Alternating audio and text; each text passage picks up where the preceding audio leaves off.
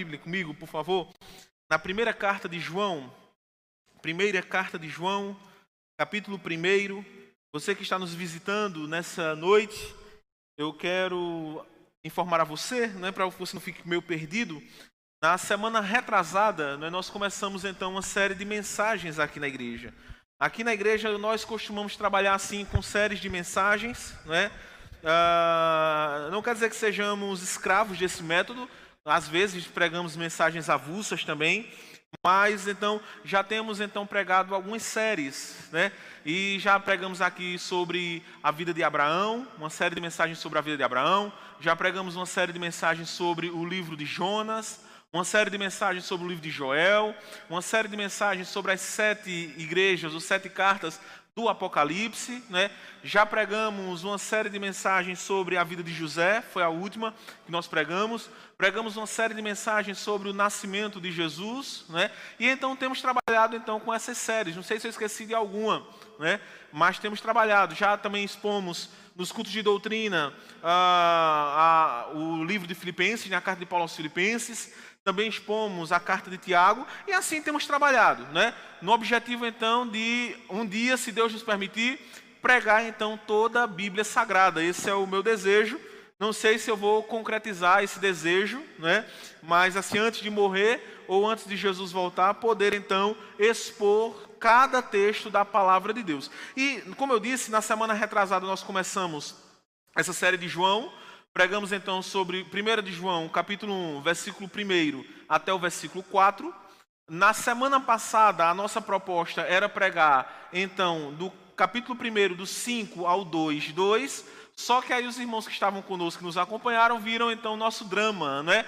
É, a chuva foi forte, a internet caiu, enfim, vamos esquecer esse detalhe, né? Mas enfim, estamos aqui, graças a Deus, mais uma noite e então estamos para uh, ah, concretizar então a mensagem que eu iria pregar na semana passada e infelizmente fiquei impossibilitado. Então, a sua Bíblia aí abra em 1 João capítulo 1, versículo 5, e nós vamos ler até o 2, versículo 2 esteja atento à leitura da palavra de Deus. 1 de João, capítulo 1, versículo 5.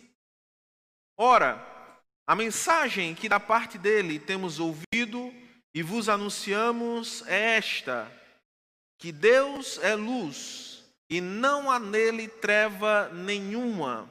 Se dissermos que mantemos comunhão com ele e andarmos nas trevas, mentimos e não praticamos a verdade. Se, porém, andarmos na luz, como Ele está na luz, mantemos comunhão uns com os outros, e o sangue de Jesus, seu Filho, nos purifica de todo o pecado. Se dissermos que não temos pecado, não, não temos pecado nenhum, a nós mesmos nos enganamos, e a verdade não está em nós. Se confessarmos os nossos pecados, Ele é fiel e justo para nos perdoar os pecados e nos purificar de toda injustiça.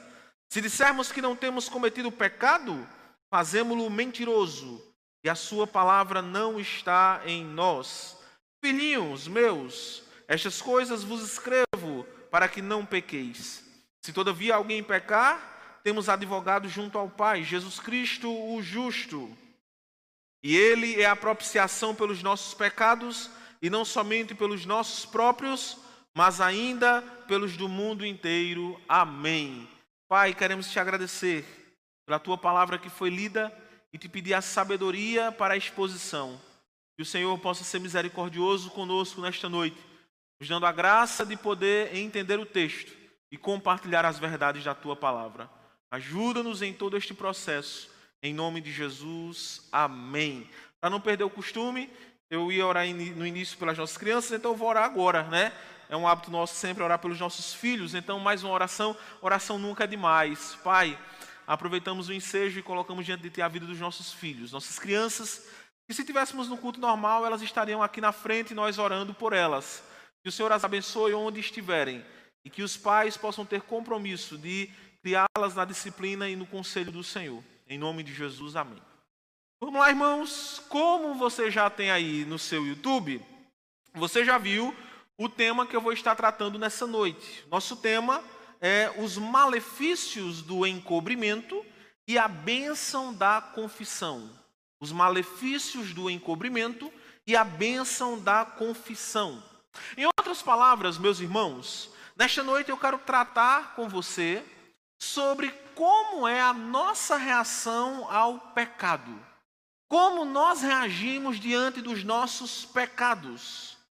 O que você costuma fazer quando você peca?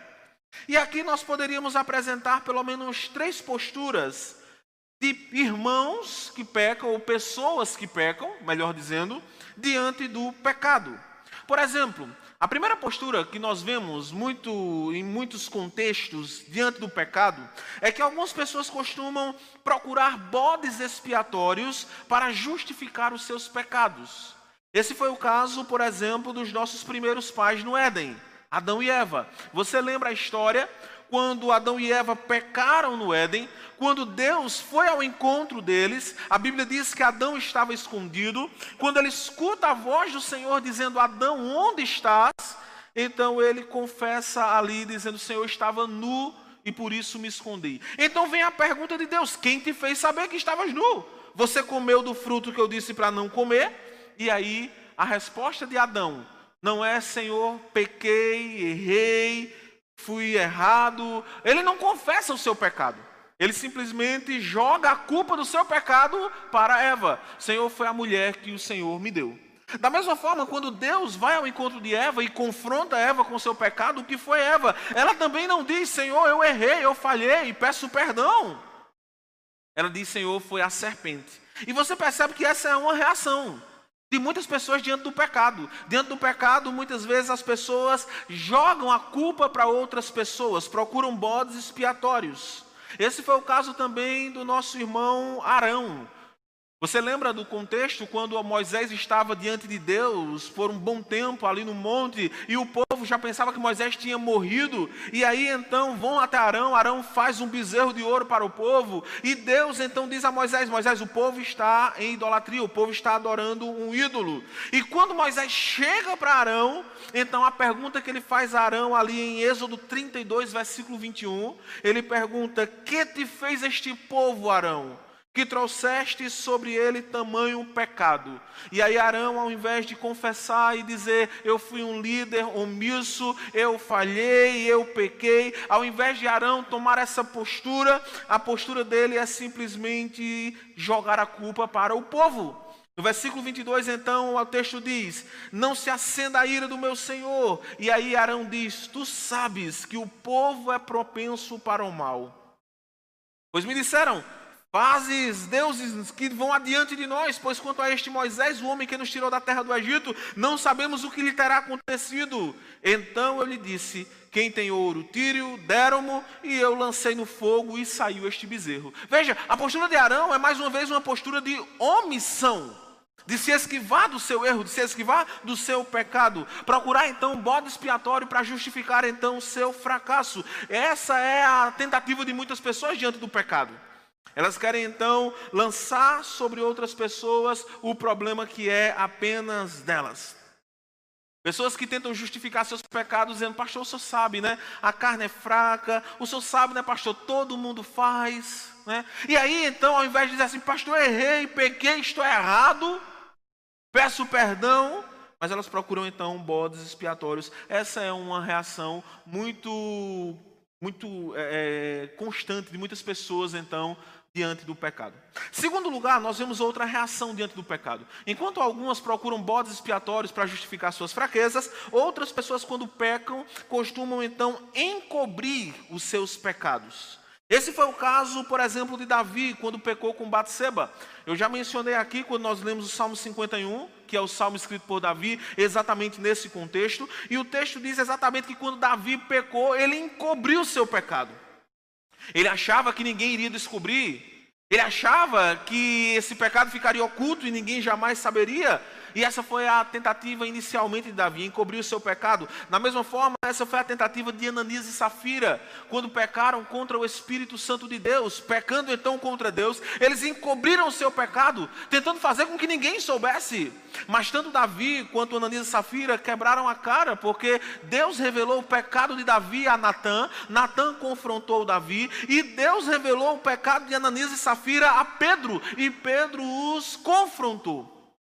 E nós vemos isso claramente nas Escrituras Sagradas. Essa reação de muitas pessoas ainda hoje. Quantas pessoas que quando pecam hoje, então elas escondem, elas ocultam, acham que ninguém vai saber, ninguém vai saber, nunca vão ser desmascaradas. Mas a Bíblia diz que não há nada encoberto que não venha a ser descoberto. E aqui é uma posição clara. Muitas pessoas que tomam essa iniciativa, algumas jogam o bode expiatório. Pastor, foi por conta de fulano, foi cicrano, foi isso, foi aquilo. Outras então encobrem o seu pecado e acham que ninguém vai descobrir. Em terceiro lugar, há uma terceira postura diante do pecado. Em terceiro lugar, há aqueles que quando pecam, confessam o seu pecado. Simplesmente reconhecem que pecaram, que falharam, vão à presença de Deus e clamam por misericórdia, clamam por graça. Esse foi o caso também, nós podemos citar de Davi. Quando Natan confronta Davi com o seu pecado, então Davi, ele não procura um bode expiatório. Davi não causa mais uma vez um erro em cima de outro erro, dizendo eu pequei Natan, mas na verdade o problema não foi eu. Quem mandou Batseba estar tomando banho naquele lugar, naquela hora, não. Ele simplesmente confessa o seu pecado, vai à presença de Deus, clama pela misericórdia de Deus. E essa é a postura que nós vemos claramente nas escrituras que deve ser a nossa quando nós pecamos. Deve ser a postura de se humilhar perante a poderosa mão de Deus, clamando arrependidos e clamando pelo perdão de Deus. Provérbios capítulo 28, versículo 13 diz: Aquele que encobre sua transgressão jamais prosperará, mas o que confessa e deixa alcançará misericórdia. Encobrir o pecado, meus irmãos, resulta em terríveis prejuízos para o ser humano. O salmista, no Salmo 32, ele descreve os malefícios do encobrimento. Se você olhar no Salmo 32, é um salmo também de confissão de pecados, ele vai dizer ali quais são os malefícios de encobrir um pecado. No versículo 1, por exemplo, ele diz o seguinte: Enquanto eu calei os meus pecados, enquanto eu ocultei os meus pecados, ele diz: O que foi que aconteceram? Três coisas. Primeiro, envelheceram os meus ossos, pelos meus constantes gemidos todo dia. Os meus olhos envelheceram, Segundo, o que foi que aconteceu quando ele encobriu o seu pecado? Ele diz: A tua mão pesava dia e noite sobre mim. A mão de Deus era pesada sobre a minha vida. Havia um peso sobre a minha vida, é isso que ele diz. Terceiro, o que aconteceu quando ele encobriu o pecado? Ele diz: O meu vigor se tornou em sequidão de estio, minhas forças foram embora. Minha vida espiritual ficou arruinada. É isso que acontece quando nós encobrimos os nossos pecados. O nosso coração sente, o nosso corpo sente, a nossa vida sente. Mas aí então o salmista dá uma guinada neste salmo, ele muda e ele diz: Depois confessei-te o meu pecado e a minha iniquidade não mais ocultei. E aí vem então a consequência. E tu perdoaste a iniquidade do meu pecado. Veja, nós temos aqui o malefício do encobrimento, os malefícios do encobrimento e a bênção da confissão. As mesmas lições, ou melhor, lições parecidas, nós vemos exatamente no texto que nós lemos. No texto que nós lemos, 1 João capítulo 1, versículo 5 a 1 João capítulo 2, versículo 2, nós vemos claramente os malefícios do encobrimento e a bênção oriunda da confissão. Na semana retrasada, quando nós iniciamos a série de sermões sobre esse texto, você lembra que eu falei aqui, eu fiz uma introdução rápida à carta de João. Se você não viu esse sermão, ele está aí no YouTube, depois dê uma procurada. E nós vimos aqui que nesta carta, João estava alertando os irmãos sobre os falsos mestres, sobre aqueles que se diziam cristãos, mas na verdade não eram cristãos. E João faz três testes para que possamos descobrir quem é o verdadeiro cristão. Nós vimos que João faz um teste moral, um teste doutrinário e um teste social. Toda essa carta ela trilha em cima desses três testes: um teste doutrinário, teste moral, um teste social. Na semana retrasada nós vimos um teste doutrinário. Nós vimos que um cristão verdadeiro é aquele que confessa que Jesus é 100% Deus e 100% homem. Então, para ser cristão verdadeiro, tem que passar no teste doutrinário, tem que confessar as doutrinas mais básicas da fé. E é isso que João diz: quer conhecer um verdadeiro cristão, quer conhecer um verdadeiro mestre, um mestre de Deus, é aquele que confessa que Jesus é Deus e que ele também é homem. Esse é um ponto fundamental da fé, segundo João. No texto posterior, agora, no capítulo 1, versículo 5 em diante, João vai tratar então sobre o teste moral. Para reconhecermos então o verdadeiro cristão a partir do teste moral. Ou seja, a forma como lidamos com o pecado demonstra se nós somos ou não cristãos. Esse é um teste moral. Isso porque o verdadeiro cristão, ele opta pelo caminho da confissão. O verdadeiro cristão, ele opta por esse caminho. O caminho do encobrimento é tentador, mas não é o melhor para a nossa vida espiritual. O caminho do encobrimento é chamativo, é atrativo, mas não é o melhor para a nossa vida espiritual. Deus sempre nos chama para o caminho da confissão. E a confissão é difícil, porque a confissão nos humilha diante de Deus. A confissão revela quem somos, sem máscaras, sem defesas, diante de Deus. Quando nós confessamos os nossos pecados, nós não nos justificamos diante de Deus, apenas clamamos por misericórdia.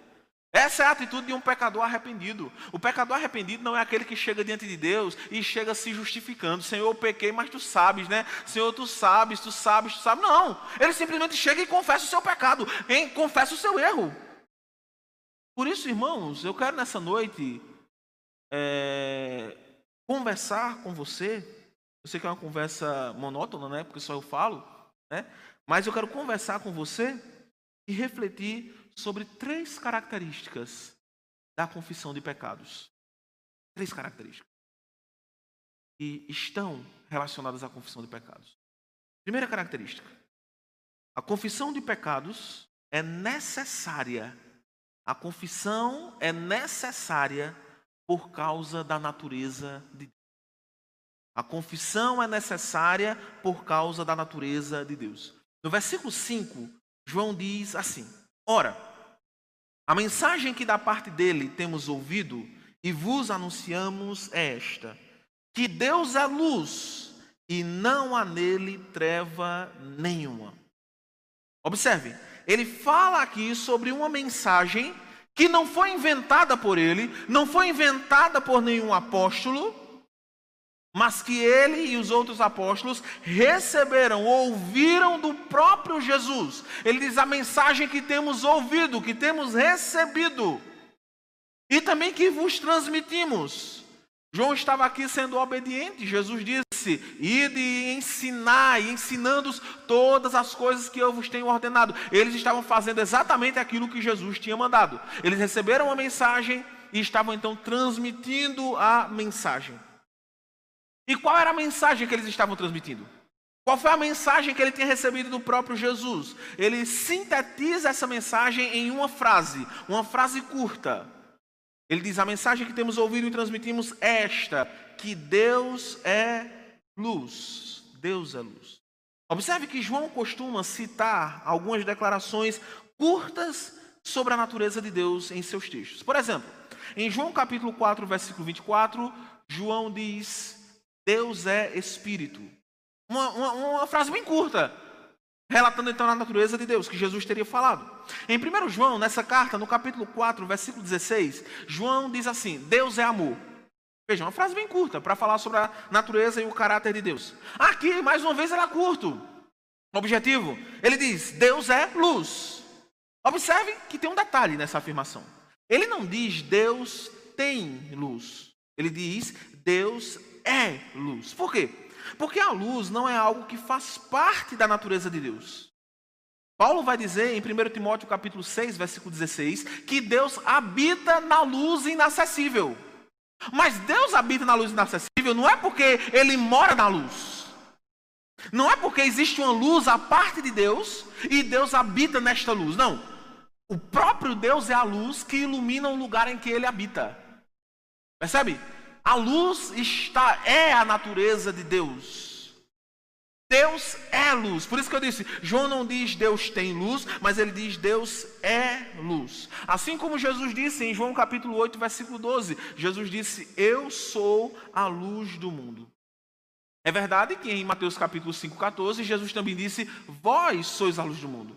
Mas se você estava então no nosso estudo sobre o Sermão do Monte, você lembra que eu fiz uma distinção aqui na quarta-feira, falando sobre a diferença entre Deus dizer, Jesus dizer, eu sou a luz do mundo, e nós dizermos que nós somos a luz do mundo. A grande diferença é de que nós somos luz no sentido de que nós recebemos luz da parte de Deus. A comparação que eu fiz foi de que nós somos como um satélite Deus é como se fosse a estrela. A estrela tem luz própria, o satélite não tem luz, ele recebe a luz. A lua não tem luz própria, ela recebe a luz do sol. O sol tem luz própria. Da mesma forma, em uma comparação obviamente bem simplista, nós podemos dizer que Deus tem luz em si, ele é a luz. Ele é a luz. E nós, se ele não nos, iluminar, nós somos trevas. Por isso que em ah, em Efésios capítulo 5, Paulo vai dizer: Vós eres trevas, mas agora sois luz no Senhor. Por quê? Porque nós recebemos a iluminação daquele que é a própria luz. Aquele que é a luz nos iluminou. E de quem Deus recebeu luz? Ele não recebeu luz de ninguém. Ele sempre foi eternamente a própria luz. Mas o que é que João está se referindo aqui quando ele diz Deus é luz? A afirmação Deus é luz se refere à pureza moral de Deus. João está dizendo: Deus é moralmente perfeito. Por isso que ele faz questão de dizer: Deus é luz e não há nele treva nenhuma. É como se João estivesse dizendo: Deus é santo, Deus é perfeito e não há pecado nenhum nele. Deus não tem falhas morais em seu caráter. E esse foi o cerne da mensagem de Jesus. De fato, se você procurar em uma chave bíblica, o lugar em que Jesus disse essa expressão aqui, do jeito que João mostra, Deus é luz, você não vai achar. Se você olhar nos evangelhos sinóticos, Mateus, Marcos e Lucas, no evangelho de João e procurar esta frase de Jesus, você não vai achar. Mas se você olhar os ensinamentos de Jesus, você vai ver que em síntese foi isso que Jesus ensinou. Por exemplo, em João capítulo 17, versículo 11, Jesus diz que Deus é santo. Em João capítulo 17, versículo 25, Jesus diz que Deus é justo. Em Mateus capítulo 5, versículo 48, Jesus diz que Deus é perfeito. Em resumo, tudo isso sintetiza: Deus é luz. Deus não tem falhas no seu caráter. Como diz em Números capítulo 23, versículo 19: Deus não é homem para que minta, nem filho do homem para que se arrependa. Deus não tem imperfeições em sua santidade, em sua justiça, em sua pureza, em sua bondade. Ele é a plena luz. Então nós temos aqui a descrição do caráter de Deus, quem Deus é. Mas quais as implicações da natureza de Deus para a nossa confissão de pecados? O versículo 6 nos ajuda a responder essa pergunta. Leia comigo, acompanhe comigo. Se dissermos que mantemos comunhão com Ele e andarmos nas trevas, mentimos e não praticamos a verdade. Veja, aqui João está mostrando o caminho, ou melhor, o casamento indissolúvel entre religião e ética. Ou seja, o que ele diz é que há incoerência se alguém diz que anda com Deus, logo que anda na luz, uma vez que Deus é luz, mas tem práticas pecaminosas. João está dizendo é incoerente. Alguém que diz eu ando com Deus, eu conheço Deus, eu amo a Deus, eu ando na luz, mas essa pessoa tem práticas pecaminosas. Para João, essa pessoa é mentirosa. Por quê? Porque é incompatível a comunhão com a luz e a vida nas trevas. É incompatível andar com Deus e viver no pecado. É incompatível você andar com Deus e viver uma vida de iniquidade. No versículo 8 ele diz que quem tenta fazer isso está enganando a si mesmo. E é engraçado, né? Porque há muitas pessoas que tentam fazer isso, que vivem uma vida dúbia na igreja, no mundo, e acham que estão enganando todo mundo. Né? E fala, ah, o pastor nem sabe do que eu estou fazendo por aí, né? Ah, os irmãos nem sabem aí do que eu estou fazendo. Mas João diz, quem faz isso está enganando a si mesmo. E esse é o retrato de quem encobre o seu próprio pecado. Pode ser até uma pessoa religiosa, mas João diz é mentiroso. Pode ser até uma pessoa que participa da liderança de uma igreja. João diz é mentiroso. Pode ser até uma pessoa que está profetizando, falando em outras línguas, que está realizando sinais e prodígios. João diz é mentiroso. Porque é incompatível É um casamento indissolúvel, religião e ética. Uma pessoa que diz que vive na luz e anda nas trevas é mentirosa, é incoerente. Não há verdade então nessa pessoa. E aqui, irmãos, é onde está a diferença entre o ímpio e o cristão. O verdadeiro cristão anda com Deus. O verdadeiro cristão anda na luz. E por isso ele manifesta a luz de Deus sobre si. A luz de Deus, meus irmãos, revela nossos pecados com a maior clareza possível. Isaías capítulo 6 talvez seja o exemplo mais clássico desta verdade. Isaías tem a visão de Deus. Ele olha o Senhor assentado no alto e sublime trono. E aí, qual é a reação de Isaías? Quando ele vê a santidade de Deus, a pureza do Senhor, a reação imediata dele é: ai de mim, vou morrer. Por quê? Porque sou homem de lábios impuros. Habito no meio de um povo de impuros lábios. A visão de Isaías é realmente a visão daquele que é totalmente santo. Não há nenhum pecado, nenhuma mancha de pecado nele. E ele diz: Quem sou eu? Eu sou um pecador, eu sou falho, eu sou pequeno. A consciência de pecado leva Isaías à confissão: Ai de mim, vou morrer. Aqui, irmãos, há uma consciência de pecado e logo então da necessidade da graça de Deus. A confissão é necessária para o cristão porque ele entende que Deus é luz. Se você entende que Deus é luz, naturalmente isso leva você à confissão de pecados. O ímpio não tem esse entendimento. Ele acha que pode se chegar a Deus de qualquer jeito. Essa é a ilusão do ímpio. Ele acha que pode chegar a Deus. Porque afinal de contas, pastor, Deus é amor, Deus é pai, Deus não nos rejeita. E ele acha que pode chegar a Deus de qualquer jeito, de qualquer forma. Ele acha que pode enganar o Senhor com seus pecados ocultos. Ele acha que Deus necessita da sua adoração. E de fato ele olha assim e diz assim: que é isso? Deus não vai me rejeitar, porque afinal de contas, Deus precisa de mim. Isso é uma mera ilusão. Ele acha que é tão, ele acha que não é tão pecador. Porque ele diz assim: Ah, pastor, eu não mato, eu não roubo, não roubo, eu não jogo, eu não fumo, não vou para festa, eu não sou tão pecador assim. Ó, oh, sério mesmo, fala sério. Você acha que você é menos pecador do que Isaías? Acha? Você acha que você é menos pecador? Eu sinceramente acho que não. Mas Isaías, quando viu a Deus, ele disse: Eu vou morrer, eu vou morrer. Eu sou um homem de lábios essa postura de alguém que não se acha pecadora.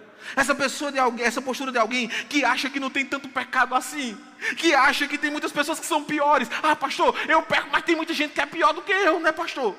Essa postura é a postura de alguém que está distante de Deus. Quanto mais perto de Deus você chegar, mais você vai ver que longe de Deus ela se acha realmente muito boa. Um exemplo, a melhor pessoa do mundo, não há ninguém como eu. Mas quando nós nos aproximamos de Deus, nós olhamos para os nossos pecados dizemos: Tem misericórdia de mim. Tem misericórdia de mim.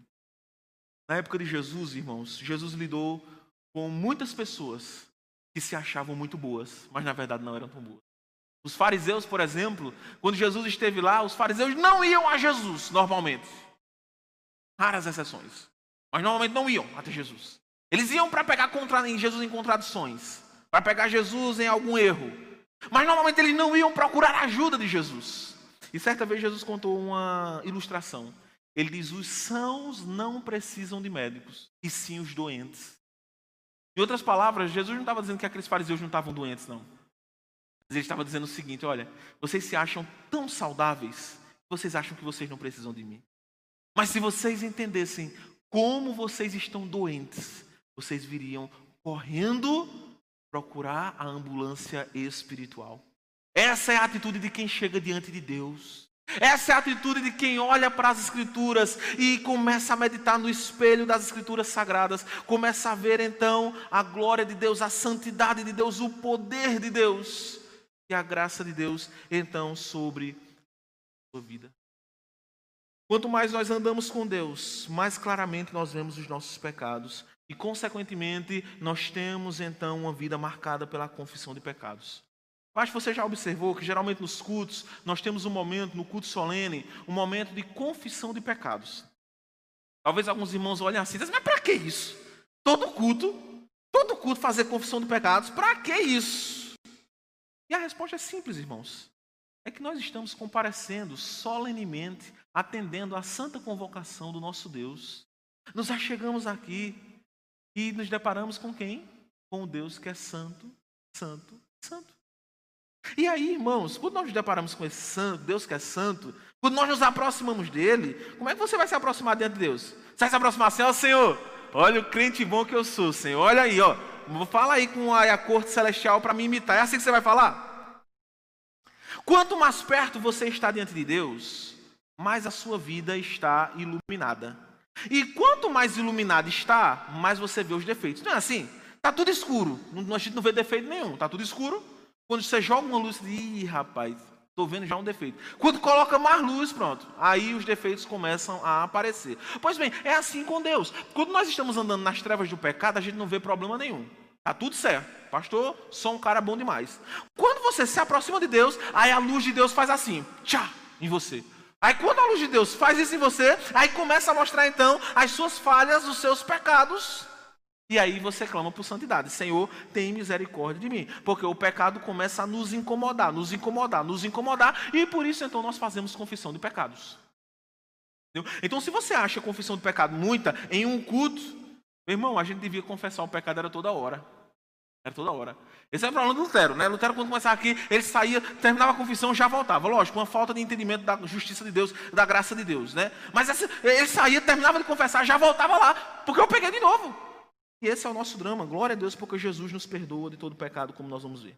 Então veja, em primeiro lugar, primeira característica do pecado, o pecado é, ou melhor, da confissão, a confissão é necessária por causa do caráter de Deus, da natureza de Deus. Segunda característica da confissão, a confissão é eficaz por causa da obra de Cristo. Primeiro, ela é necessária por causa da natureza de Deus. Segundo, a confissão é eficaz por causa da obra de Cristo. Nos versículos 8 e 9, João faz um contraste entre dois tipos de pessoas. João pega aqui dois tipos de pessoas. Chega aqui, vai lá fazer o contraste.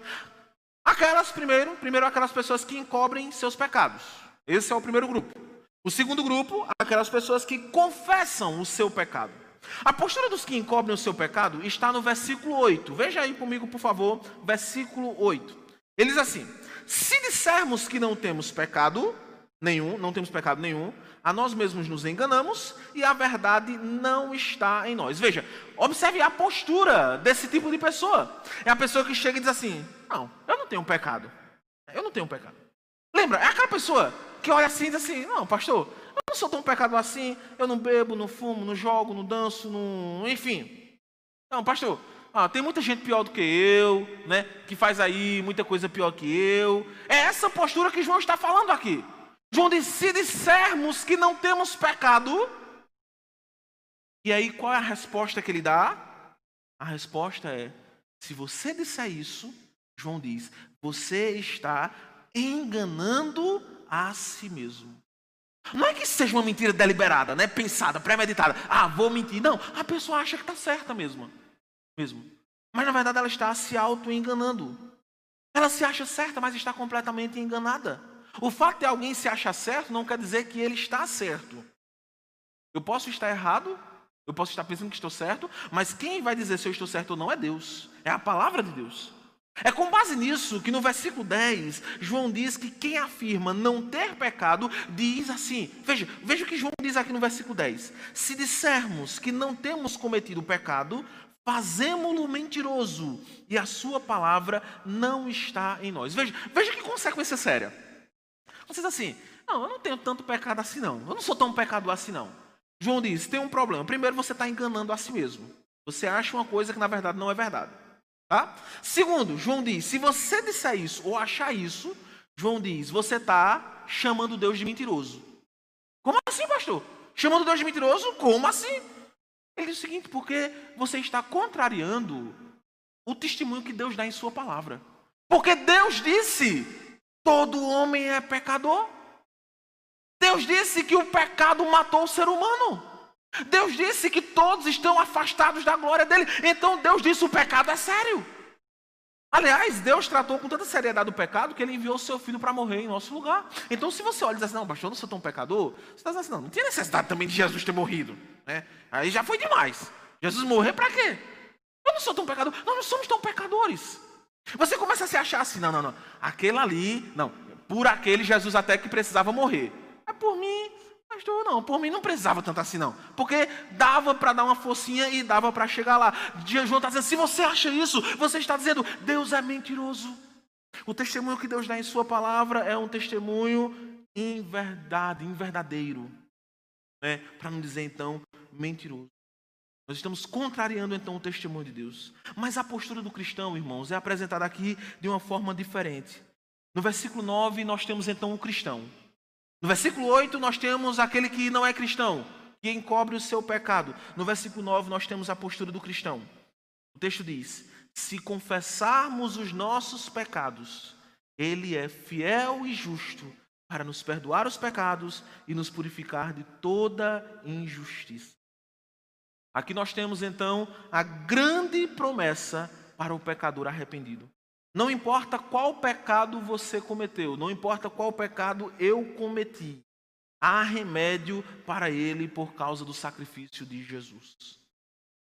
Se a necessidade de confissão é por causa da natureza de Deus, a santidade de Deus me leva à necessidade de confessar o meu pecado, nós podemos dizer que o problema do pecado, o problema do perdão, ou melhor, é, deixe-me deixe voltar aqui. Se a necessidade do, da confissão se deve então à natureza do caráter de Deus, nós podemos dizer que a eficácia do perdão se deve à obra de Cristo. Foi o que Cristo fez na cruz que garante então a nossa nosso perdão, a nossa reconciliação. Por isso que eu posso dizer nessa noite que o problema do perdão de pecados não está na falha do poder de Deus. Está sim na nossa falta de reconhecimento de confissão. Ah, pastor, eu confessei o meu pecado, eu me prostrei diante do Senhor, eu me arrependi e Deus não me perdoou. Não, não, calma. Se você confessou, há uma promessa. Há uma promessa. Ele purifica, ele perdoa. João disse: se confessarmos os nossos pecados, ele nos perdoa e ele nos purifica. Ele não lança nossos pecados em rosto. Isso é maravilhoso, irmãos, porque Deus não chega para nós assim, você de novo. De novo. Não, ele não faz isso. Ele não nos humilha diante dos anjos. Diante dos anjos, ele chama aqui e diz: Olha, vem toda a corte celestial, estamos com um pecador, vamos humilhá-lo. Não. Ele não nos humilha diante de outros crentes. Ele não joga os nossos pecados no telão da igreja e mostra então o nosso pecado para todos. O texto diz: Ele simplesmente nos perdoa. Ele nos perdoa. E por que é que ele nos perdoa, meus irmãos? João responde: Porque ele é fiel, porque Ele é fiel e justo. É a fidelidade e a justiça de Cristo que fazem com que nós sejamos perdoados. Primeiro, a fidelidade, porque Hebreus vai dizer que ele é fiel à sua palavra. Ele não é homem para que minta, nem filho do homem para que se arrependa. O que Deus disse, ele cumpre. Passa-se um ano, dois anos, três anos, cinquenta anos, dois mil anos, ele cumpre. João escreveu isso aqui há cerca de dois mil anos atrás. E o mesmo Deus que prometeu isso há dois mil anos atrás, continua cumprindo hoje. Essa palavra é para nós hoje. Ele é fiel, ele se mantém fiel, ele não volta atrás. Isso que ele falou, ele não disse ontem e mudou de ideia hoje. Não, a sua palavra é a mesma. Se nós confessarmos os nossos pecados, a fidelidade de Cristo garante então o nosso perdão. Mas não apenas a fidelidade, João fala sobre outro atributo. Ele diz: porque ele é fiel e justo. O que que faz com que Jesus nos perdoe dos nossos pecados? Não apenas a sua fidelidade, a fidelidade à sua palavra, mas também a sua justiça. Esse é o ponto-chave da questão aqui. É a justiça de Cristo. O perdão de Deus não é pelo simples fato de Deus inocentar o culpado. Aliás, Deus não poderia fazer isso porque Ele é justo e nele não há injustiça. Sendo justo, Deus não pode culpar o inocente e nem pode inocentar o culpado. Então, qual o segredo do perdão sem ser injusto? Esse é o dilema de Deus. Esse é o problema do Evangelho. O problema que o Evangelho levanta é exatamente esse que eu acabei de citar. A pergunta é essa: qual o segredo do perdão sem ser injusto? E aí, irmãos, o segredo está exatamente na compensação do nosso pecado por meio do sacrifício de Jesus. Havia uma dívida altíssima do ser humano com Deus. O ser humano tinha ferido a santidade de Deus e Jesus paga esta dívida, satisfaz a justiça de Deus e aplica essa justiça em nossa conta, em nosso saldo. Em resumo, Deus nos perdoa porque Cristo satisfez a sua justiça. Deus nos perdoa porque Cristo pagou os nossos pecados. A confissão só é eficaz por causa do sacrifício do nosso Salvador. Se ele não tivesse morrido, não adiantaria confessar porque quem iria compensar os nossos pecados? Veja o que João diz aqui no capítulo 2, versículo 2. Ele chama Jesus dizendo: Ele é a propiciação pelos nossos pecados, e não somente pelos nossos próprios, mas ainda pelos do mundo inteiro. Eu não quero entrar aqui na discussão sobre se a expiação é limitada ou se é ilimitada, não vou tocar nessa questão. Mas eu quero apenas apresentar para você aqui a natureza do sacrifício de Jesus. Observe que o texto diz que Jesus é a propiciação. É engraçado isso aqui, é interessante, porque o texto diz que ele é a propiciação, não apenas o propiciador. Aqui há uma alusão aos sacrifícios que eram feitos no Antigo Testamento. Você lembra? Quando alguém vinha e trazia o sacrifício, e aí trazia o sacerdote, o sacerdote vinha e imolava então aquele sacrifício, aquele animal. O que o texto está dizendo aqui é que Jesus é a propiciação, ele é o Cordeiro de Deus que tira o pecado do mundo. Ele não é apenas o sacerdote, mas ele é o sacerdote e é o sacrifício. E o que é que significa Jesus ser a propiciação? O texto se refere ao fato de que Jesus torna Deus propício a nós. É isso que o texto está nos ensinando aqui. O efeito da morte de Cristo é exatamente o efeito de tornar Deus propício a nós. Antes de Cristo aplicar a sua redenção a nós, a Bíblia diz que Deus estava irado conosco, nós éramos filhos da ira. Mas na morte de Cristo, então, a ira de Deus é aplacada. E agora Deus olha para nós de um, com um olhar de reconciliação, com um olhar de amor, com um olhar de amizade. Nós éramos inimigos, agora somos amigos. Nós éramos filhos da ira, agora somos filhos de Deus. Nós estávamos longe, agora estamos perto. Nós éramos inimigos de Deus, agora somos seus amigos.